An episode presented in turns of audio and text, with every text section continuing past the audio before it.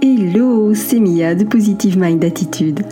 Après un parcours de plus de 4 ans et demi avant de connaître enfin les joies de la maternité, j'ai décidé d'associer mes compétences professionnelles de thérapeute à mon vécu personnel lié à l'infertilité et la PMA pour accompagner les femmes en désir d'enfant et leur permettre de reprendre le plein pouvoir sur leur fertilité. Si tu veux agir pour ne plus subir, tu es au bon endroit. Que tu sois suivi médicalement ou non, mes conseils te permettront d'avoir un autre regard sur ton parcours et d'adopter une approche globale pour mettre toutes les chances de ton côté. Ensemble, brisons le tabou de l'infertilité. Si tu connais une femme qui est concernée par le sujet, je t'invite à lui partager cet épisode. Maintenant, installe-toi confortablement et c'est parti pour l'épisode du jour. Bienvenue dans ce nouveau podcast. Je suis Mia Fievé, la fondatrice de Positive Mind Attitude. Je suis ravie de te retrouver ou de te découvrir à travers ce nouveau podcast. Peut-être que tu te demandes euh, qui je suis, qu'est-ce qui fait que ça m'a amené finalement à créer ce podcast. Eh bien, la première chose que j'ai envie de te dire, c'est que euh, je suis moi-même passée par euh, la case infertilité durant plus de 4 ans et demi. Je t'expliquerai tout ça un petit peu plus en détail dans, dans cet audio et dans les suivants. Mais j'avais déjà envie de de partager avec toi les raisons finalement qui m'ont amené à créer ce podcast. Euh, la raison première, elle est simple, c'est que j'ai énormément de choses à partager avec toi. Comme je viens de te le dire, j'ai un parcours euh, personnel qui est en lien avec euh, la fertilité et la PMA. Et étant donné que je suis thérapeute spécialisée en fertilité, eh bien j'ai un parcours professionnel qui m'amène aussi à être évidemment très expérimentée sur ce sujet. La deuxième raison qui m'a poussée à, créer ce podcast, c'est que les répercussions de l'infertilité sont dans tous les domaines de vie. Tout d'abord, ça concerne soi personnellement. C'est pas évident finalement d'être confronté à l'infertilité parce que il y a beaucoup de choses qui sont remises en question. On perd confiance en soi, en son projet. Il y a la vie de couple, la vie de couple qui est mise à, rude épreuve pendant ce parcours, mais il y a aussi la vie sociale. Progressivement, avec le temps, que ce soit les mois, les années qui passent, eh bien on a tendance à s'isoler progressivement, de plus en plus, par crainte des remarques maladroites, des annonces de grossesse.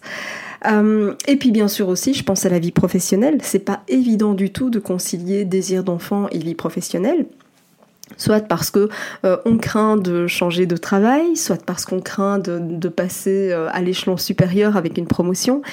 Euh, parce qu'on se dit que ça va pas être facile de concilier la PMA, la vie professionnelle, ou tout simplement les rendez-vous, les examens médicaux, etc.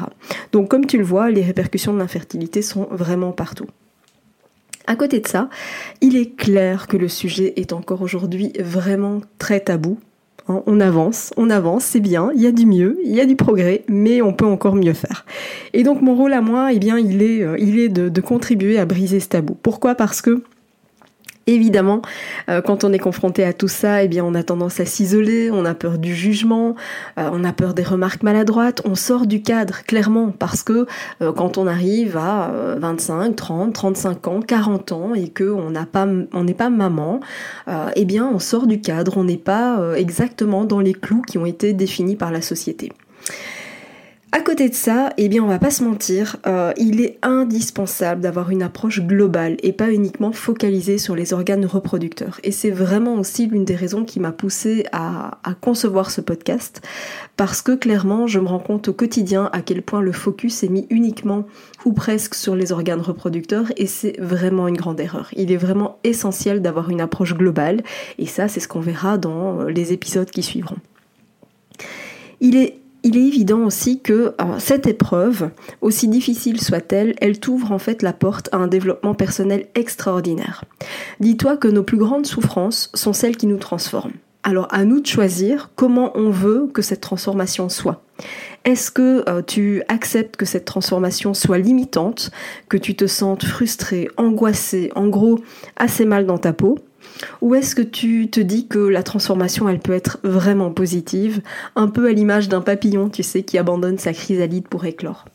À toi de choisir comment tu veux que cette transformation soit. Alors comme je te le disais, eh bien, qui suis-je finalement? Eh bien, pour te parler de, ce sujet, donc comme je te le disais, je m'appelle Mia Fievé, je suis thérapeute spécialisée en fertilité, mais surtout avant tout, je suis une femme comme toi certainement, euh, parce que moi aussi j'ai été confrontée à, ce parcours. Pendant 4 ans et demi, j'étais cette femme infertile qui passait sa vie en consultation, entre les rendez-vous médicaux, les examens, les traitements, les tentatives infructueuses. Tu sais, cette femme qui peinait à concilier une vie professionnelle avec un agenda archi médicalisé. Et à l'époque, bien sûr, toutes mes amies et connaissances réussissaient à être enceintes, rien qu'en regardant le caleçon de leur chérie, ou presque.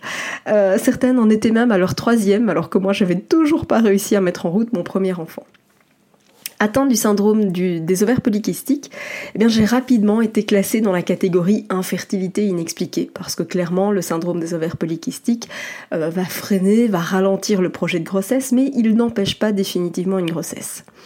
Et puis finalement, eh c'est après la naissance de mon fils que l'on m'a diagnostiqué une forme d'endométriose qui est l'adénomiose.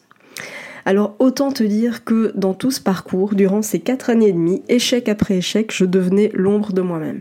Je devenais en fait quelqu'un que je ne reconnaissais pas vraiment. Tu sais, j'étais remplie de colère, de frustration, de tristesse. Alors, ok, bien sûr, quand il y avait du monde, j'affichais euh, un masque de circonstance, tu sais, un sourire artificiel qu'on porte pour éviter de s'effondrer devant les autres. Et puis après plusieurs euh, semaines, après, avoir touché le fond, eh bien je me suis rendu compte que je ne pouvais absolument pas continuer comme ça. Ça ne me ressemblait plus du tout, j'étais plus moi, je ne me reconnaissais plus dans toutes mes réactions. Le dernier test négatif à l'issue de, de, ma fécondation in vitro m'avait vraiment plongé au plus profond d'un gouffre et à ce moment-là, j'ai compris une chose, c'est qu'il fallait que j'en sorte et vite. C'est là que j'ai décidé d'arrêter de subir et j'ai décidé d'agir. J'ai décidé de m'informer, de comprendre, de mettre des actions en place de mon côté en parallèle au suivi médical.